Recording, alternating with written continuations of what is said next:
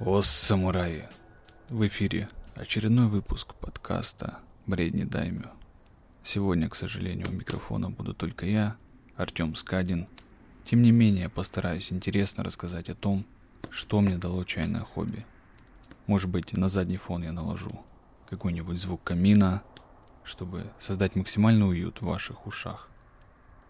И для начала хочется сказать, что в целом хобби является очень важной возможно, неотъемлемой вещью образа жизни человека. По крайней мере, я так считаю. Безусловно, за свою уже прошлую жизнь я пробовал, наверное, немало хобби. И в один момент я наткнулся на чай. Я уже в целом рассказывал, как я к нему пришел. Повторяться не вижу смысла. Скажу лишь то, что чайное хобби действительно подарило мне некий предпринимательский опыт. Я не могу назвать чайного почитателя каким-то полноценным, пусть даже малым бизнесом, да и себя бизнесменом назвать сложно. Но тем не менее, заказывать чай из Китая, просчитывая его экономику, это безумно интересная вещь, как оказалось для меня.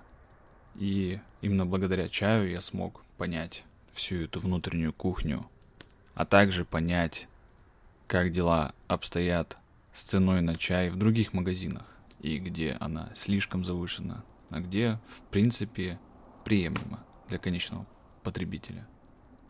Также хочется отметить, что благодаря чаю я познакомился с Аленой, которая внесла огромный вклад в чайного почитателя, местами, быть может, даже больше меня.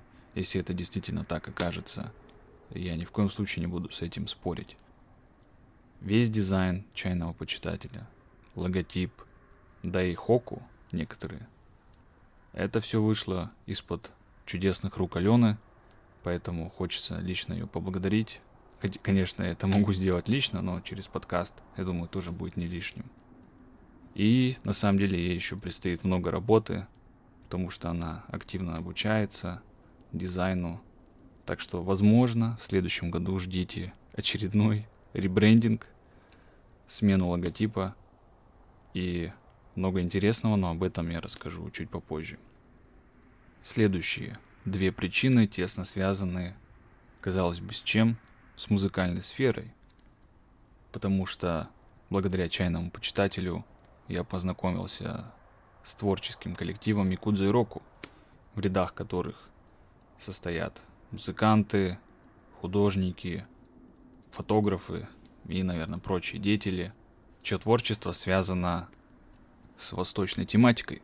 О, камео, кагебуши на джитсу. Извиняюсь. Внутренний японец рвется наружу.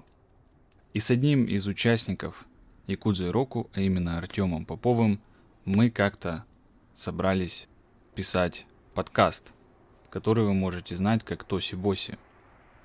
И ключевая особенность этого подкаста для меня в том, что я через него смог практически лично поговорить с исполнителями, с композиторами, чье творчество я слушаю и чье творчество мне нравится. Я думаю, что это можно считать неким, наверное, достижением в жизни. По крайней мере, многие люди, кто любит музыку, наверняка вожделеют лично встретиться с исполнителями, которые им нравятся. И у меня действительно есть такой пример, потому что после подкаста с Free Flow Flava мы лично встретились одним весенним вечером в одной кафешке Санкт-Петербурга, где на протяжении нескольких часов рассказывали друг другу истории, как будто мы уже давно знакомы, ели рамен и в целом хорошо проводили время. И здесь постарайтесь представить картину, что вы можете ехать в машине, слушать какого-то исполнителя, не подозревая, что он является нашим, отечественным. А по прошествии нескольких лет вы уже с ним лично сидите и разговариваете. Тут можно только сказать чайному хобби спасибо. Потому что без него я бы не познакомился с Якудзой Року, в частности с Артемом Поповым, не появился бы подкаст Тоси Боси и не случилось бы встречи в той самой Раменной Санкт-Петербурга. Кстати, у нас есть совместная фотография, где я, Артем Попов, он же Намадзу, и Александр, Flow Flava стоим вместе. Поэтому ждем, когда мир окончательно сойдет с ума от NFT токенов. Как знать, возможно, эта фотография принесет нам миллионы долларов. Поживем увидим. Следующая причина может с первого взгляда показаться притянутой за уши, но на самом деле она имеет место быть. Как я и сказал, чайное хобби не является бизнесом, и несмотря на то, что существует уже больше двух лет, на данный момент представляет из себя скорее младенца, который требует существенных материальных затрат. И я понял, что если я хочу продолжить им заниматься, то мне надо найти такую работу, чтобы кормить и хобби, и себя. Таким образом, возможно, это послужило некой мотивацией, и я оказался в Яндексе, устроился туда разработчиком, чему безусловно рад. И в целом, благодаря этому, чайное хобби продолжает существовать по сей день. Замкнет список причин небольшая забавная история, которая со мной произошла при переезде в Санкт-Петербург. В общем, я поступил в университет и заселился в общежитие. Так получилось, что первая комната, в которую я попал, видимо, был девятый круг ада, потому что соседи там были просто невыносимы. Один из них был невыносимой свиньей. Чтобы вы понимали, уже при заселении, когда я только зашел в комнату, я увидел гору посуды на его столе. Эта гора образовывала просто невыносимый душман, который, наверное, уже было и не выветрить толком. Более того, еда настолько присохла к этим тарелкам, что, мне кажется, эти тарелки было легче выбросить, чем отмыть. А сам виновник, так сказать, лежит при в сальной духоте постели. И вся эта обстановка просто вынудила меня сделать ему замечание. После чего в целом он собрался мыть идти посуду, и когда я вернулся после мытья рук, ее не было. Но через какое-то время эта посуда появилась опять. Необъяснимо, но факт. Но на самом деле я понял, что он просто спрятал ее в тумбочку и, подождав какое-то время, высунул опять, сделав вид, что это новая посуда. В общем, я понял, что этому человеку нужна мама, возможно, которая будет его гонять, мыть посуду и, в принципе, держать комнату в чистоте. А мне его мамой быть не очень хотелось. Второй сосед был просто шумным по ночам. Он приходил поздно ночью, и делал некие непотребства, которые я не буду говорить. Уже на второй день я начал чувствовать, что заселился не в общежитие, а в психбольницу. Тогда я решил попробовать поговорить с комендантшей. К сожалению, не помню, как ее зовут, пусть будет Марья Ивановна. И я шел к Марье Ивановне с мыслью, что вряд ли получится переселиться, потому что идет этап заселения, но попробовать стоит – когда я к ней пришел и рассказал всю историю, я увидел холод в ее глазах. Она не прониклась ситуацией. я понял, что надо действовать по-другому.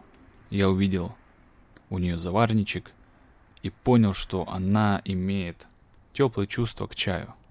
я закинул удочку, спросив, нравится ли ей чай, какой чай она предпочитает, и начал рассказывать про свое хобби – потому что при переезде из своего города в Санкт-Петербург я захватил пару килограмм чая, так сказать, перевез свой маленький бизнес. И рассказывая это, я понял ее путь к сердцу. А путь к сердцу лежал через чай. И в общем я сказал, что могу просто принести какой-либо чай на пробу и рассказать, как можно пить чай. Не то, что правильно или неправильно, просто как его можно пить по-другому. После этой беседы, это все было в один день, я поехал по делам, и тут через пару часов мне поступает звонок с неизвестного номера. На том конце была Марья Ивановна. Она мне говорит, Артем. Не, она говорит так. Ну, она такая была брутальная. Она говорит, Артем, на пятом этаже освободилось одно место. Я могу тебе его дать. Я говорю, можно я посмотрю, что там за место, прежде чем переселяться, чтобы шило на мыло не менять. На что я услышал? Можно, но у тебя есть время до шести вечера. Потом я отдам эту комнату другому. Я понял, что надо пулей мчаться в общежитие, что я сделал. При этом сам мой чай хранился у друзей, у которых я жил на, на момент, пока мне не дали общежитие. Я сначала примчался к ним, собрал чай практически без объяснений, потому что времени было мало. Потом приехал в общежитие, сразу пошел в ту комнату новую и напрямую спросил у ребят, говорю, ребят, вы нормальные? Я им описал ситуацию и условия, в которых я жил. Сейчас я говорю, вы не такие. Они сказали, что нет. Ну и поговорив со старостой, я понял, что в целом это вариант лучше. Я переселился. В итоге на тот момент это были два соседа, Алексей и Юра.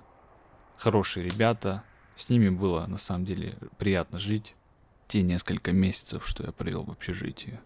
Надеюсь, что у них сейчас в жизни все хорошо. А Мари Ванне я в итоге отдал чай и увидел уже некую искру, некое тепло в глазах. Поэтому вот так, возможно, чай сыграл решающую роль в том, чтобы я действительно в период заселения, когда получить другую комнату, новичку невозможно, но я смог. Чудо или удачное стечение обстоятельств, пусть каждый решает сам.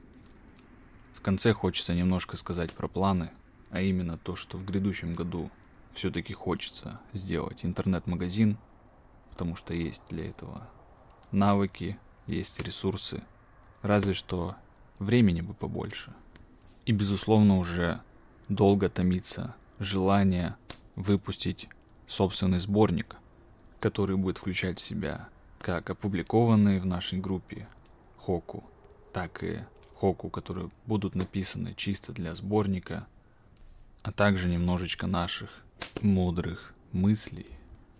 Закончу я, пожалуй, этот подкаст пожеланием. Неважно, слушаете ли вы его в 21 или в 22 году.